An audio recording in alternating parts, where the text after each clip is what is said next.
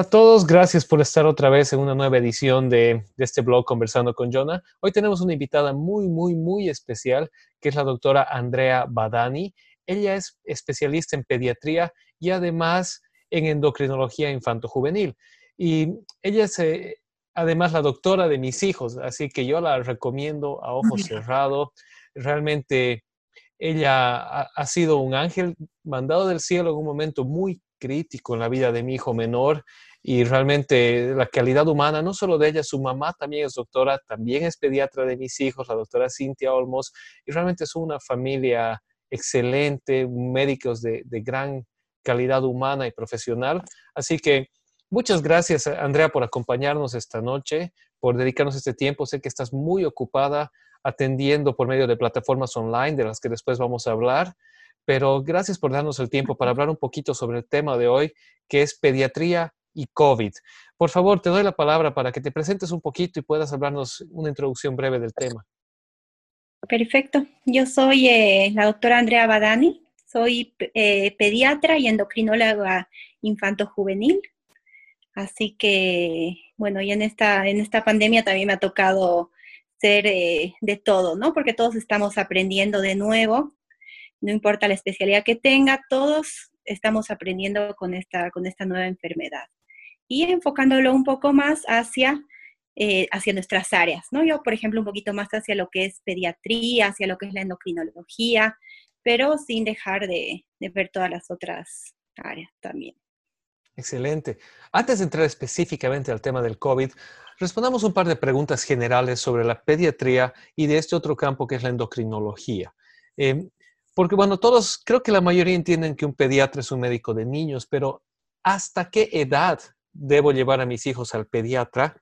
Y existen subespecialidades, eh, factores que debo tomar en cuenta al momento de escoger a qué, no sé si la manera de decirlo, pero a qué tipo de pediatra debo llevar a mis hijos.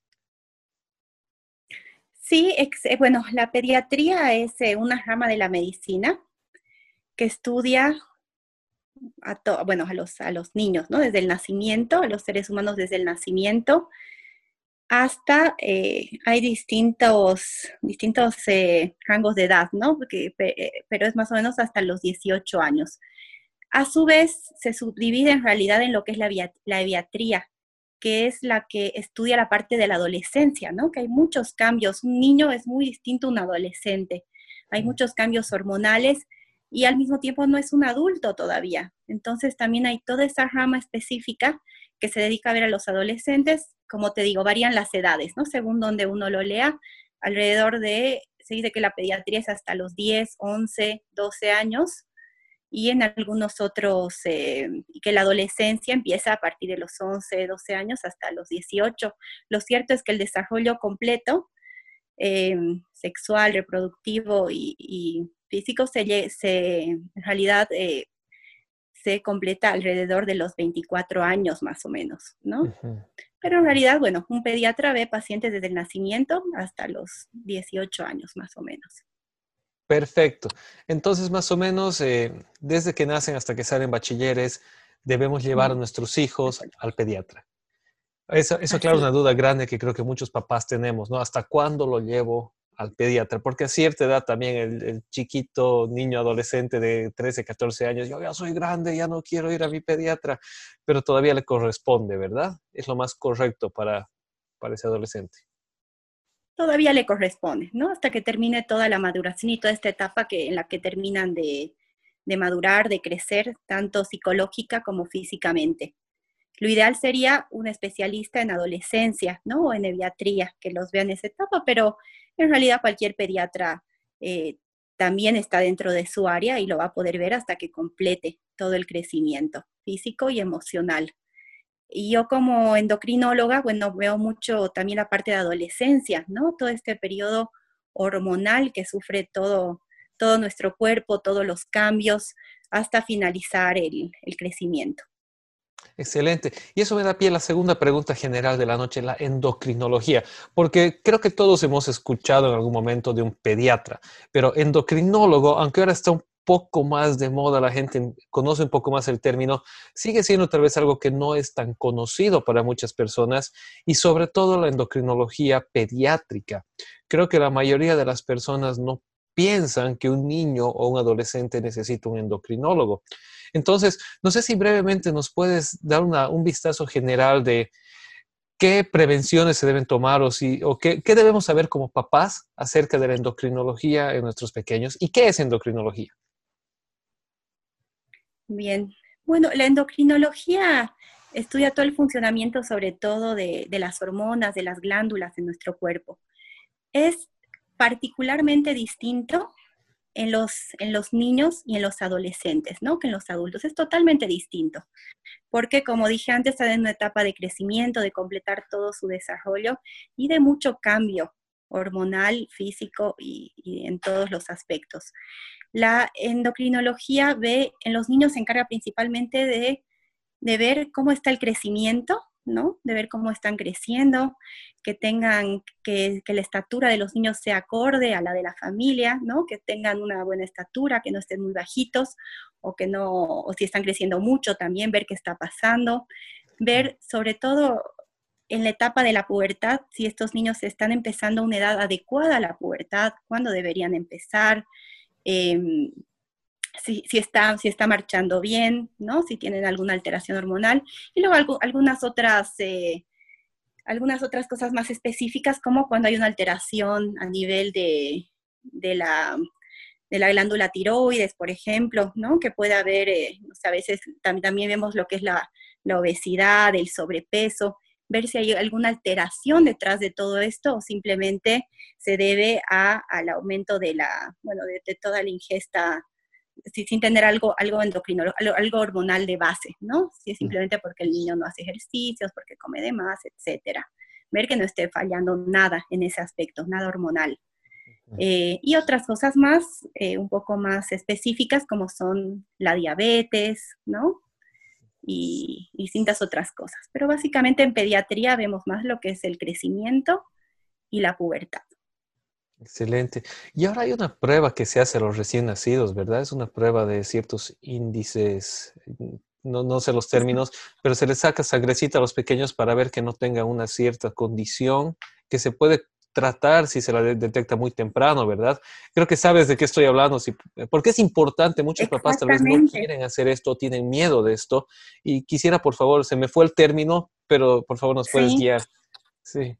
Esto se llama la, pesquisa, la pesquisa no natal. ¿Qué es una pesquisa? Una pesquisa es un estudio o una prueba que trata de eh, encontrar una enfermedad que tratada a tiempo y en el momento adecuado va a evitar que esa, esa persona, ese niño, dependiendo de qué estemos hablando, eh, tenga, tenga efectos nocivos de la enfermedad, ¿no?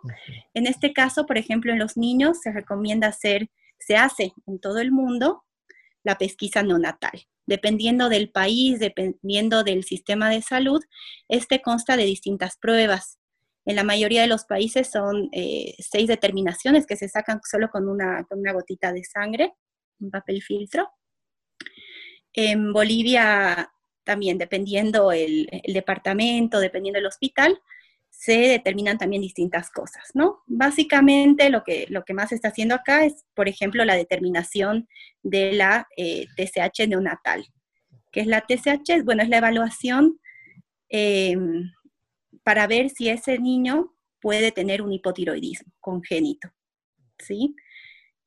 Y el hipotiroidismo, hipotiroidismo va a hacer que ese niño no crezca adecuadamente, ¿no? Puede tener problemas cardíacos, un montón de problemas a largo plazo y sobre todo eh, puede tener un eh, retraso eh, neuromadurativo y un retraso mental importante, ¿no? Puede no llegar a hablar, ni a caminar, ni a tener, bueno, y tener un montón de secuelas. Entonces, con esta pesquisa uno la tiene que hacer dentro del primer mes, uno determina si ese niño podría tener un hipotiroidismo, ¿no? Congénito, en este caso, ¿no? Porque son varias determinaciones. Si uno determina que este niño puede llegar a tener esta, enfermedad positiva, el tratamiento temprano hace que ese niño no tenga ninguna secuela. Y es, cualquier, y es igual a cualquier otro niño crece igual que cualquier otro niño, tiene las mismas posibilidades que cualquier otro niño.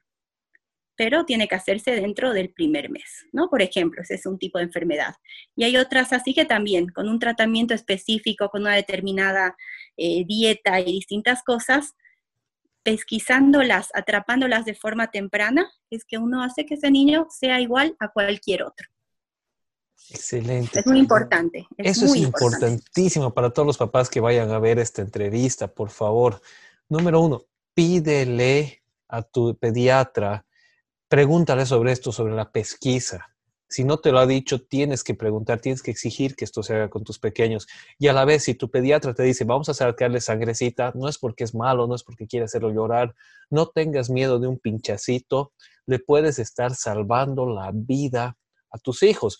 Como decía la doctora, en este caso particular, con este hipotiroidismo, se puede realmente, no sé si es la palabra curar, pero se puede evitar que el niño tenga ningún tipo de secuela. O sea, tu hijo que puede tener grandes problemas, solamente con un pinchacito y que se detecte a tiempo, puede crecer con una vida completamente normal.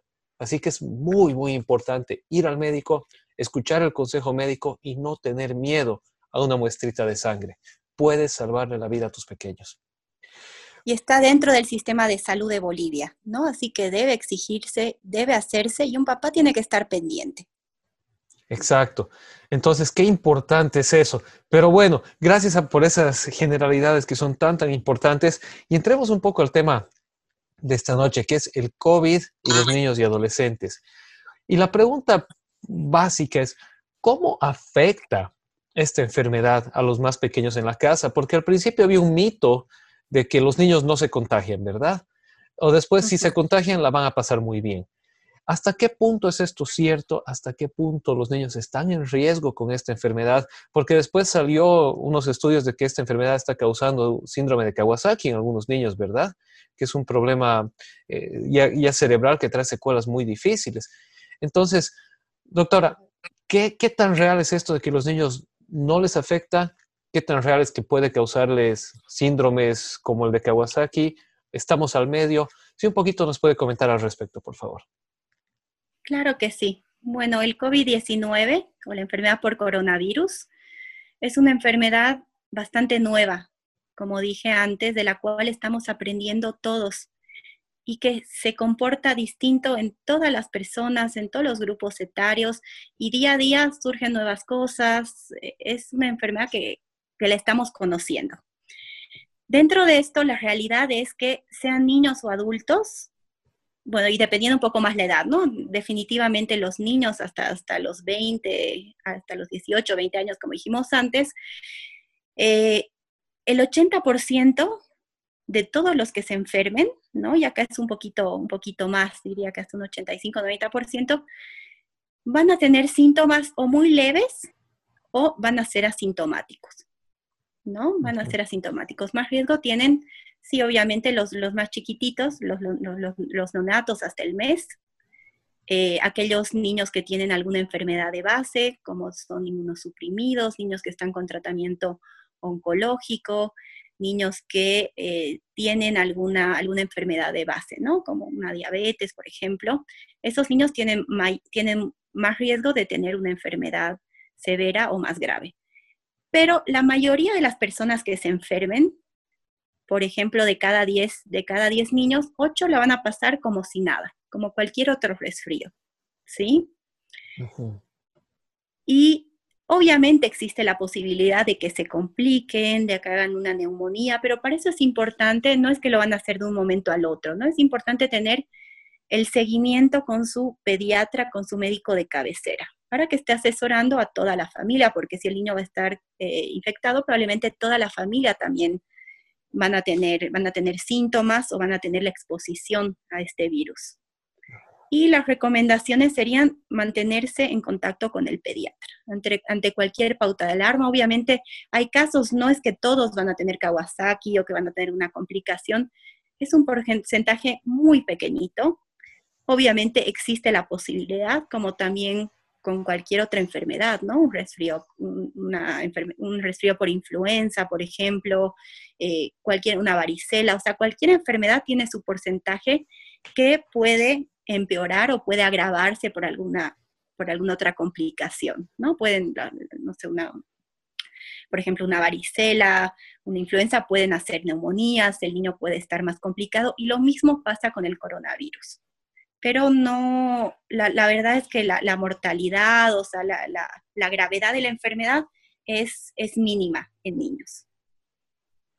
Creo que esas son buenas noticias que tranquilizan mucho en este momento, que hay tanta desinformación allá afuera y tenemos lamentablemente información de dos extremos, ¿no? Un extremo que realmente dice no pasa nada y vivir tu vida, que creo que esa voz se ha ido callando con el paso del tiempo a medida que se ha ido viendo la seriedad del asunto, pero ahora a veces nos hemos ido al otro extremo de que al primer estornudo vamos alistando el, el, cajón, ¿verdad? Claro. Y, realmente con los niños, según lo que nos dices, es que el de 10 niños, 8 la van a pasar tranquilos y los otros dos que presenten síntomas igual la van a pasar. O sea, no es una garantía, no estamos firmando, pero estamos diciendo que es muy probable que el niño se reponga. Una cosa clave que decías es consulta con tu pediatra y sobre todo en el tema de los niños.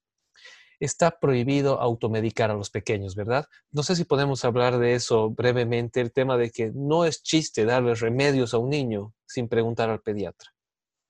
No, eso sí le, pido a cada, a cada una de las personas que están escuchando eso, tanto obviamente a los niños, pero a ellos mismos, ¿no? No se automediquen, no se automediquen, y menos a los niños.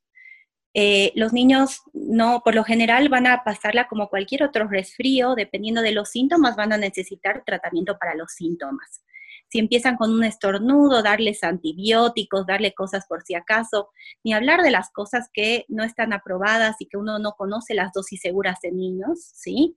Como, no sé, la ivermectina, el, el, dióxido de cloro, ¿no? Un montón de otros medicamentos que no sabemos cómo se van a, menos en adultos, ¿no? Menos en la enfermedad y mucho menos en niños.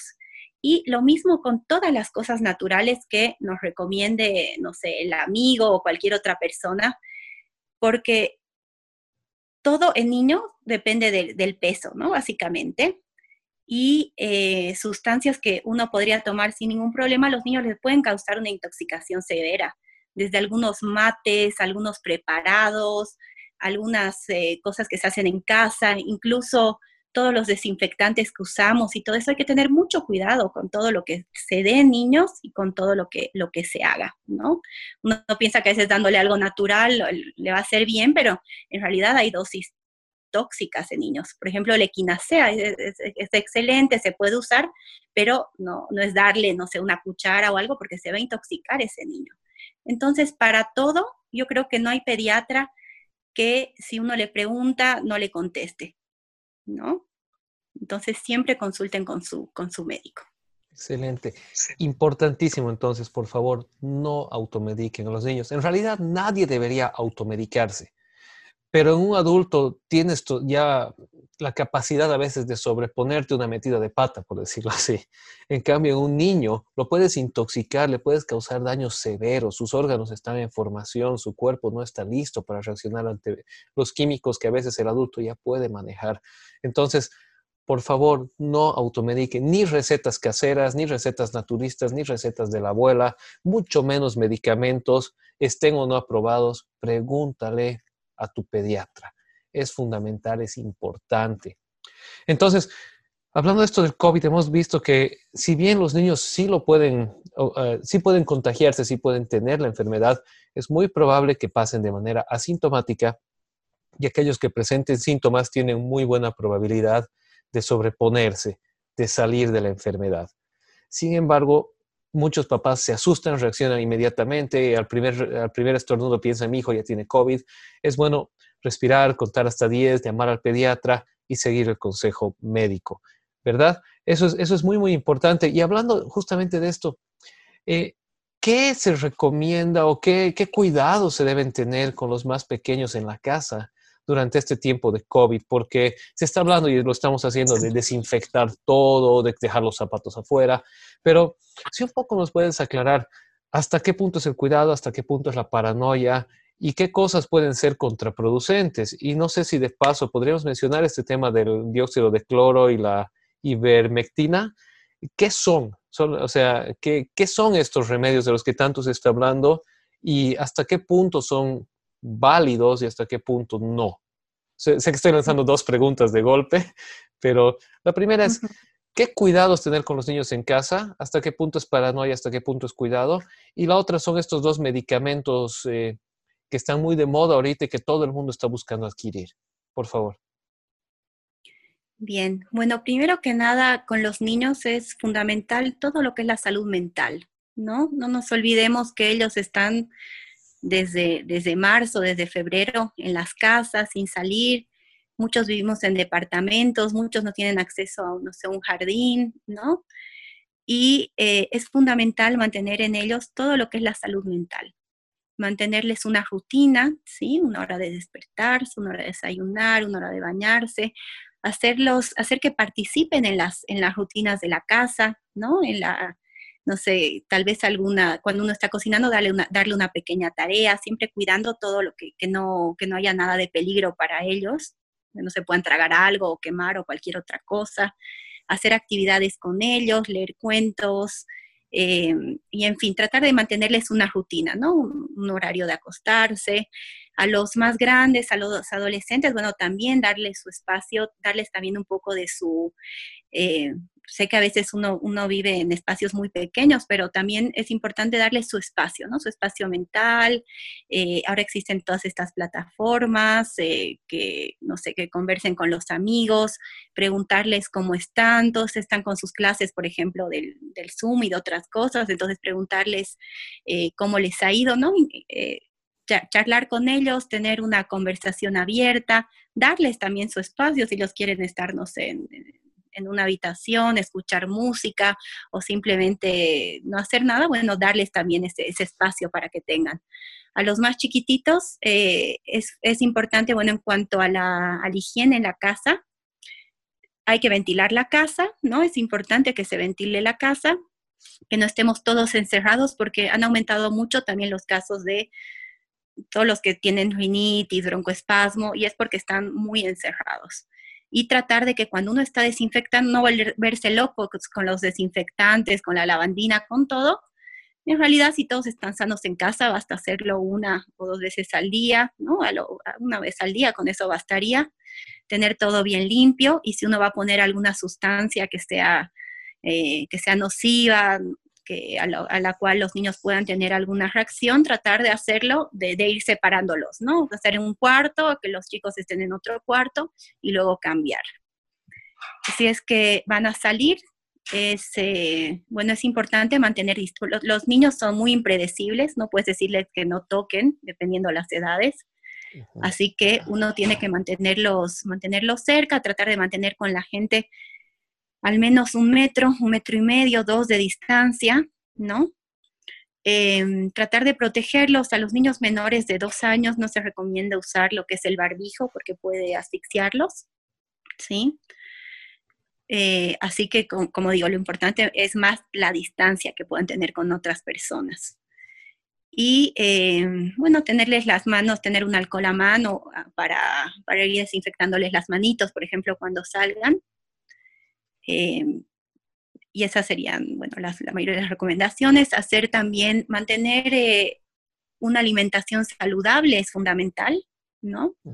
Mantener una alimentación saludable, equilibrada y si se puede hacer alguna, algo de actividad física, ¿no? En la casa.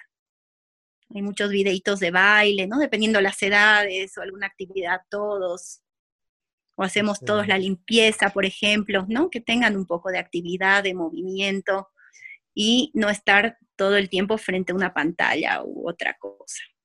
Excelente. Aprovechen de conectarse con sus hijos. Perdón, una pregunta fundamental que iba a hacer y ya me has respondido es el tema del barbijo en los pequeños. Menores de dos años los puede asfixiar, decía la doctora. No le pongas barbijo a tu bebé cómo evitas que tu bebé se contagie o cómo lo mantienes a salvo es manteniendo distancia social. Metro y medio por lo menos, ideal dos metros o más, tenlo en la casa, no necesitas sacarlo. Si por alguna emergencia lo tienes que sacar, mantén distancia. El cochabamino tiene la manía de subirse uno encima del otro, ¿no? Vas al supermercado, en la puerta estás en la fila, entras y están ah, sacando la, la zanahoria uno por encima del otro, el sector de verduras, mantengamos la distancia. De nada sirve todo lo demás si estamos unos encima de otros. Es muy importante. Pero no pongamos el barbijo a niños menores de dos años. Qué importante. Y un, detallito más, porque hablabas de ventilar la casa. Y otro, otro tema en el colchabambino es bien conocido, es que es friolento. Y ahora en invierno todos están como esquimales y hay que cerrar la casa y hay que abrigarse. Em, ¿qué, tanto, ¿Qué tanta verdad hay con este tema de la correlación entre frío y enfermedad, o sea, si se me baja un poquito la temperatura, ya me voy a enfermar. ¿Y cómo ventilo la casa en estos tiempos de frío? ¿Qué recomendaciones podríamos dar? Bien, bueno, el, frío en realidad no, no es que lo va a enfermar a uno, ¿no? Es más la exposición que ha podido tener y otros factores. Y para ventilar la casa, obviamente no tengo que dormir con la ventana abierta, ¿no? Pero ni bien llega la mañana, en los horarios de sol, sí se pueden abrir las ventanas, sacudir los pisos, las, eh, no sé, las frazadas, como eh, darle una buena, una buena limpiada a todo, una sacudida del polvo, abriendo bien las ventanas, las puertas, ¿no? Que, que circule un poquito el aire. Obviamente no todo el día, sino puede ser un ratito en la mañana, un ratito en la tarde, mientras tenemos horarios de sol, por ejemplo. ¿No? Y tampoco, y también me ha pasado que hay papás que no los están bañando semanas, así que también es importante, ¿no? El baño también, como digo, todas las rutinas son importantes. Entonces, la higiene personal, aún de los más pequeños, aunque haga frío, es necesaria. Y ventilar la casa, ¿por qué es importante ventilar la casa? Es porque si no el virus o la enfermedad se queda circulando ahí adentro, ¿verdad? Se vuelve como un microcosmos de enfermedad. Claro, en realidad para los que en las casas donde no hay un virus, hay mucho, como les decía, no hay mucho polvo, hay ácaros, hay un montón de, de bueno, de, partículas, que se yo, microscópicas, que pueden hacer que esos niños, que los niños empiecen a estornudar más o empiecen con rinitis o con tos, muchos chicos con tos seca, sobre todo en las mañanas y en las noches, y es porque está todo muy cerrado, ¿no? Se acumula el polvo, se, se acumula un montón de cosas. Entonces, básicamente por eso. Ahora es distinto la familia donde hay una persona que ha dado positiva ¿no? al, al COVID-19 ahí es por un tema más de disminuir lo que es la carga viral.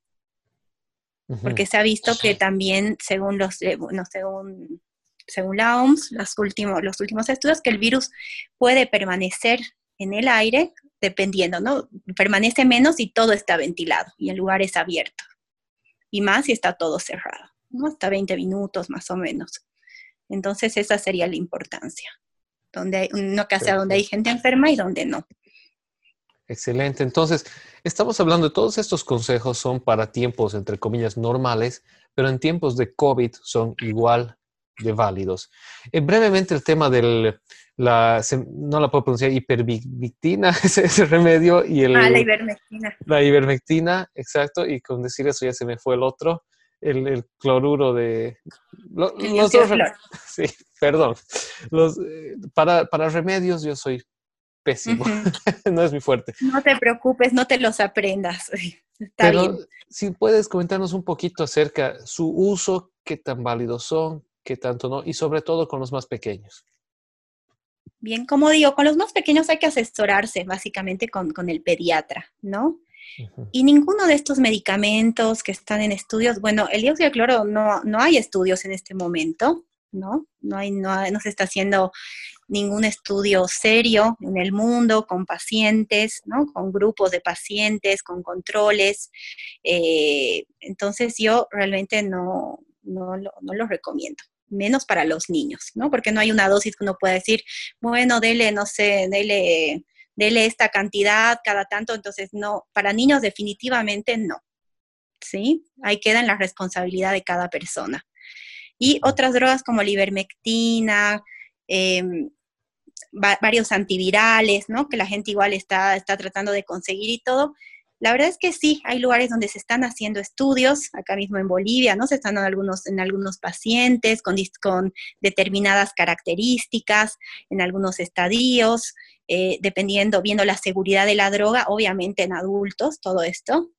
Y hay algunos médicos que lo recomiendan, otros que no, pero ante todo, asesórense con el médico que los está tratando. Perfecto, entonces. Lo cierto es que, como yo les decía, la enfermedad por coronavirus, el COVID-19, es un virus, ¿no? Entonces uno tiene que ir tratando los síntomas según aparezcan. Y de acuerdo a eso, bueno, uno va escalando o no en las drogas y en lo que se va, se va administrando. Excelente. Entonces, no es eh, tratar automedicarse, mucho menos a los más pequeños. E, e, eso es algo que vamos constantemente repitiendo. Cuidado con la vida de los más pequeñitos. No por miedo les metemos un remedio que después les puede hacer peores daños. Con los medicamentos no conocidos, no comprobados, asesórate con tu médico. Eh, Facebook, el periódico, una página de internet no es tu médico. Asesórate con tu médico. Si tienes dudas, puedes pedir una segunda o tercera opinión, pero necesitas un profesional en la salud que te conozca, que conozca tus condiciones, cómo estás, qué puedes y qué no puedes tomar. Hay medicamentos que interactúan unos con otros y te pueden causar un efecto adverso terrible. Entonces, tenemos que ser precavidos. Y hablando de este tema de precaución, hablemos brevemente sobre las vacunas.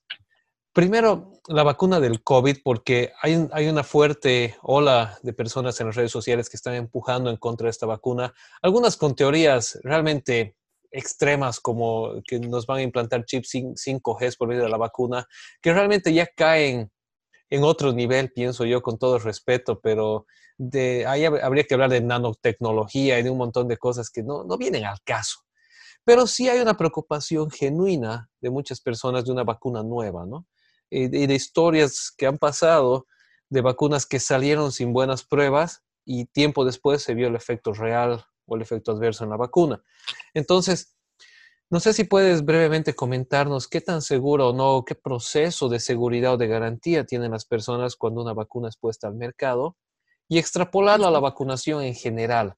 ¿Por qué necesitamos vacunar a nuestros hijos?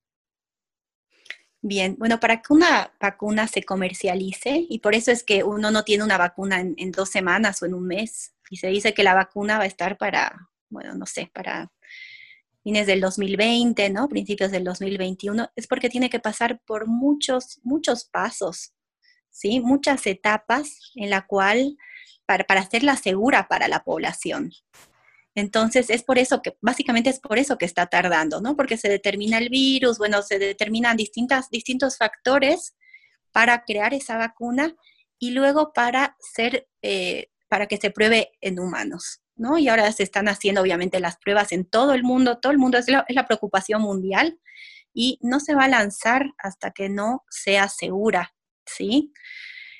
Por supuesto, como con cualquier medicamento, incluso con cualquier cosa que uno come, siempre tiene la, opción, siempre algún porcentaje chiquitísimo puede llegar a desarrollar algún evento adverso, ¿no? Eso pasa con absolutamente todo, desde yo comiendo manís hasta yo con algún medicamento, ¿no? Hasta yo con el paracetamol o el ibuprofeno o cualquier otra cosa.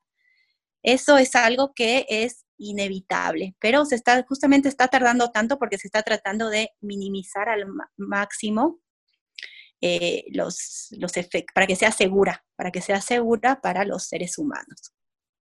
¿No? Y bueno, ahí tenemos un ejemplo de la, de la influenza, de todas las vacunas. Es fundamental tener un esquema de vacunación completo, sobre todo en niños, ¿sí? Es fundamental y tratar de no retrasar las vacunas que le corresponden a las distintas, a las distintas edades. Obviamente están en casa, tienen menos exposición, eh, pero es, es importante que tengan todas estas vacunas, que estén protegidos, porque protegiéndonos también protegemos al resto, a todos esos niños, a todas esas personas que por algún motivo eh, de su sistema inmunológico no pueden recibir una vacuna, ¿no? Entonces, yo no me enfermo y gracias a que varios no nos enfermamos, esa persona que no puede recibir vacuna tampoco se va a enfermar. Y es así como se han erradicado muchas enfermedades a lo largo de los años, ¿no? Así que es, es fundamental que uno esté bien vacunado, que uno tenga todo el esquema de vacunación completo. Y una vez que salga la vacuna, bueno, también obviamente no se va a vacunar a todos, sino primero empezando por los grupos de riesgo, la gente mayor, la gente inmunosuprimida y de a poco, bueno, será más accesible para todos como la vacuna para la gripe, ¿no? Que se da todos los años. Excelente. ¿Qué, ver, ¿Qué de verdad hay de este tema de que la vacuna causa autismo u otro tipo de enfermedades? Porque en las redes sociales, y sí, yo en Bolivia lo he visto también, que hay mucha gente que está empezando a ganar tracción estas ideas. Eh, yo he vacunado a todos mis hijos y soy firme defensor de la vacuna, pero no soy médico, así que le preguntamos a una experta y además endocrinóloga, así que conoce estos desarrollos. Sí, hay, hay, hay muchas, todos estos movimientos antivacunas tienen un montón de, no sé, de, argumentos que son totalmente falsos e inválidos, ¿no? Como es el tema del autismo. Eh, se desmintió totalmente, hubo una publicación de, que, sacaron unas vacunas con el autismo, pero todo eso fue información falsa, luego se retractaron y la verdad es que se vio y se han hecho muchos estudios desde entonces, muchas publicaciones serias donde realmente se ha visto que no hay ninguna, no hay ninguna relación entre ningún tipo de vacuna con ningún tipo de autismo, ¿no? Luego decían que las vacunas tenían una cantidad de, no me acuerdo qué metal en este momento, eh, que podría llegar a ser tóxico y cancerígeno, pero la verdad es que las vacunas son bastante seguras, ¿no? Y tienen mucho más beneficio que el riesgo eventual que podrían llegar a tener de tener alguna alguna reacción o efecto secundario. Siempre que sean bien indicadas, ¿no? Porque como dije, hay grupos de personas que no pueden recibir ciertas vacunas. Entonces depende de la vacuna. Digámoslo así, ¿existe la posibilidad de que por vacunarme me pase algo? Existe, todo es posible, pero es una posibilidad muy, muy, muy pequeña. Pero existe la probabilidad de que por no vacunarme me pase algo, Sí, y es una probabilidad muchísimo más grande. Muchísimo más grande, sí. Entonces, vacuna a tus hijos. Y autismo y vacunas, definitivamente no. Esa es una, un no rotundo, ¿no? Un no, no. Excelente. Una última pregunta, vamos cerrando porque se nos va el tiempo. Sabemos que la doctora está trabajando a tiempo completo eh, ahorita, atendiendo por, por medios virtuales también una serie de pacientes. Pero si pudieras comentarnos, por favor, lo que ha sido la experiencia del personal de salud durante esta pandemia en nuestro contexto y cómo puede la población ayudar. Bien, bueno, nosotros somos el, primer frente, ¿no? Frente a la pandemia estamos, hemos estado, estamos y estaremos siempre frente, frente al paciente que se tenga que atender. Eh, ha sido, es muy difícil, o sea, es muy, muy difícil todos los días salir, ponerte el traje, estar con, los pacientes, eh, sabiendo que siempre va a existir la posibilidad, ¿no? De, de, contagiarte, aunque obviamente tomamos todas las medidas de bioseguridad, de seguridad, incluso entre un paciente y otro, así que todo eso se reduce a, a prácticamente nada, ¿no? La verdad es que nadie como un médico o un personal de salud sabe cómo protegerse y cómo proteger al resto. En cuanto a, mm, bueno, a cómo estamos trabajando, la verdad es que hemos tenido muchas, bueno, se tienen ahora en Cochabamba muchas dificultades con lo que es el encontrar un hospital, el encontrar medicamentos, el encontrar eh, un montón de cosas. Hay mucha gente que se está muriendo porque la verdad es que estamos sin hospitales, eh, sin, oxígeno, sin medicamentos, sin un montón de cosas.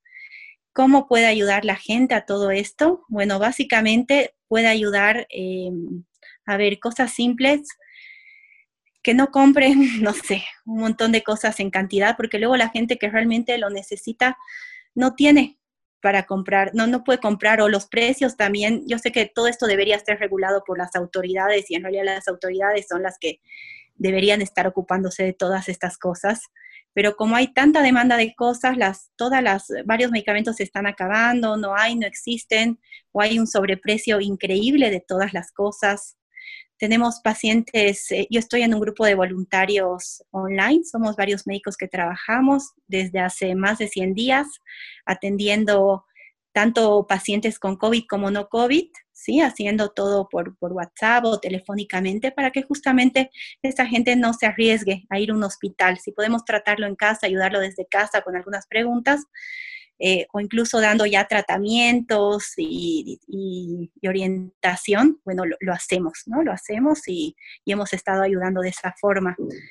Pero em, lo que nos ha pasado últimamente es que también la gente tampoco encuentra oxígeno o cosas básicas. Entonces, tener cosas en su casa por si acaso, yo les pido que no. O sea, pueden tener algunas cosas básicas, ¿no? Para una o dos personas, pero en el momento se comprará porque hay mucha gente que no está encontrando y se está muriendo por eso. Entonces les pido, por ejemplo, no sé, tener un oxígeno en mi casa o qué sé yo, solo por si acaso, mejor que no. Perfecto. Si tienen la posibilidad de ayudar a alguien, porque hay mucha gente que también ha estado sin trabajo, háganlo. algún vecino, alguien que se enteraron en el condominio, que no está trabajando, que necesita medicamentos o que simplemente no puede salir porque está aislado, obviamente no, hay que, hay que tomar todas las medidas de seguridad, pero, pero ayúdenlo, háganle las compras, ¿no? O sea, podemos ayudarnos todos a salir de esto. Tenemos que ayudarnos unos a otros. No es un tiempo para ser egoístas, no es un tiempo para que el temor nos gane. Sí la precaución, pero no el, no el miedo. Apoyemos al personal médico siendo precavidos. Eh, los que somos personas de fe, orando por ellos, pero no solo orando, también actuando conforme a eso, a esos principios de empatía, de amor, de, colaboración mutua. Em, si, hay alguien enfermo en un edificio o en el vecindario, no lo abandonemos a su suerte. Hay maneras de poderles ayudar, por lo menos dejarle un plato de comida en la puerta, eh, llamando al personal médico. Y lo que decía la doctora, tan fundamental, no necesitamos acaparar medicamentos. Podemos tener algunas cosas básicas como eh, antipiréticos, desinflamantes o cosas que normalmente uno debería tener en casa de todas maneras. Debería. Pero no medicamentos que requieren prescripción o que son escasos porque estamos restando a alguien que realmente lo puede necesitar. Qué importante. Una última pregunta, doctora. El tema del plasma hiperinmune, porque ahora uno entra a Facebook y es una avalancha de personas pidiendo plasma y entendemos y, los donantes de plasma, yo sabía de algunas personas de primera mano que ya no tienen venas para donar, porque de corazón también lo están haciendo. ¿Cómo funciona esto? ¿Qué tan comprobado es o qué tanto no es? ¿Y cómo, cómo se puede manejar mejor esta base del tema del plasma? Porque realmente parece que hay más demanda que oferta y la gente que lo tiene lo dona, pero en detrimento de su propia salud también en muchos casos. Bien, bueno, el plasma, esta es una enfermedad nueva, ¿no? Partamos de todo eso, todo lo que se está probando, todo lo que se está haciendo, todavía no tenemos algo que funcione al 100%. Eh, hay varios países que lo han utilizado, que lo están utilizando. Es un recurso que eh, también se utiliza acá, en Bolivia, acá en Cochabamba.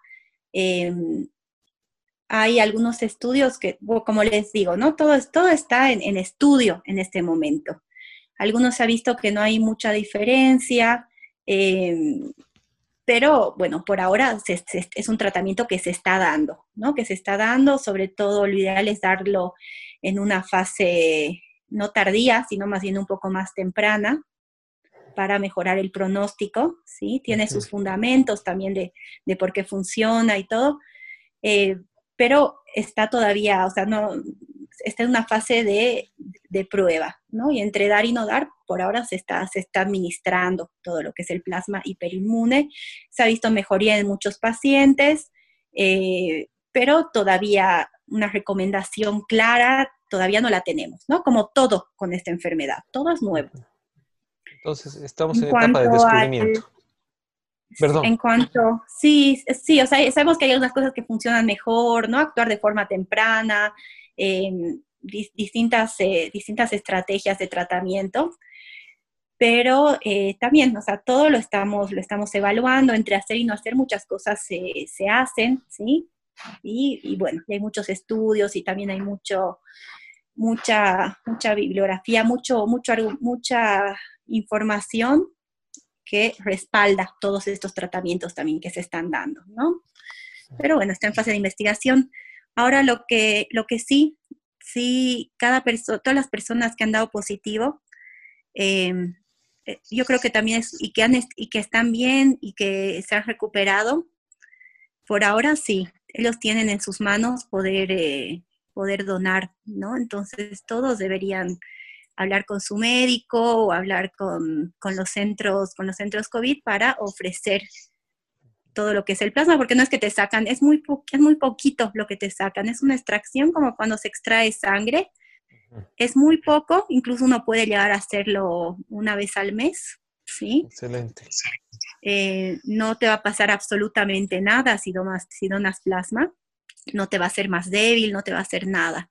Entonces, por ahora hay mucha gente desesperada, es un recurso que se está utilizando, que eh, es esperanzador, así que por ahora el que pueda darlo, el que venció la enfermedad y está bien, agradezcanlo dando, donándole a alguna persona. Excelente. Sí, lo ideal es hacerlo por medio del banco de sangre para dejar todos los datos, ¿no? Y hacerlo de forma legal. Excelente. Entonces tenemos el consejo y tenemos además el cómo. Hay que hacerlo por medio del banco de sangre para dejar los datos, hacerlo todo legal y que además les llegue a las personas que lo necesitan.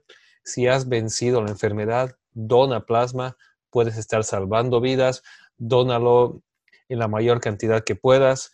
Eh, seguramente el mismo banco de sangre tienen sus protocolos también para decirte, ok, hoy descansa, vuelve en 10 días o podemos seguir donando, pero hazlo es, una manera en la que puedes salvar vidas.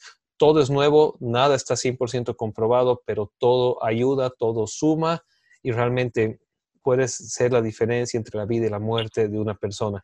Y lo que hacía referencia hace un momento, es impresionante ahora la catarata que hay de personas que necesitan plasma, están rogando plasma de todo tipo de sangre. Entonces, eh, realmente la, pregunta iba en función hasta, hasta cuánto se puede donar, cómo se puede donar, ya tenemos una respuesta, no es peligroso para ti, puedes hacerlo, hazlo y por dónde hacerlo, hazlo por medio del banco de sangre. Entonces, excelente, muy, muy buenos consejos. Muchísimas gracias. Hablabas de una de un grupo de voluntarios de doctores online. No sé dónde pueden las personas acceder a, información al respecto. ¿Hay alguna página? Tenemos eh, unas páginas en Facebook, yo luego te voy a pasar los, los links para que los publiquemos y las listas de médicos. Estamos organizados por distintas especialidades, médicos que atendemos pediatría hasta los 20 años, los médicos que atienden a partir de los 20 años a todo lo que son adultos y también un grupo de médicos que atienden embarazadas. Excelente. Entonces, eh, según los días, uno puede contactar los médicos que están en la lista y somos todos voluntarios. Excelente, En pediatría no duden, no duden de preguntarnos, que cualquier pregunta, así no sea de COVID, vamos a estar eh, encantados de poder ayudarlos y de que no salgan de casa.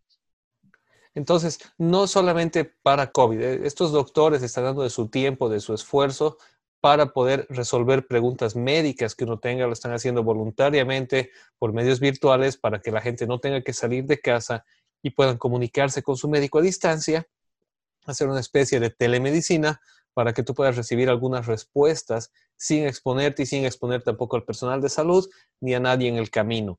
Así que es, loable realmente toda la labor que están haciendo el personal de salud en este tiempo, es digno de aplaudir. Si tienes un médico en tu esfera, en, tu edificio, en tu barrio, en tu familia, muéstrale tu cariño, haz algo especial por ellos.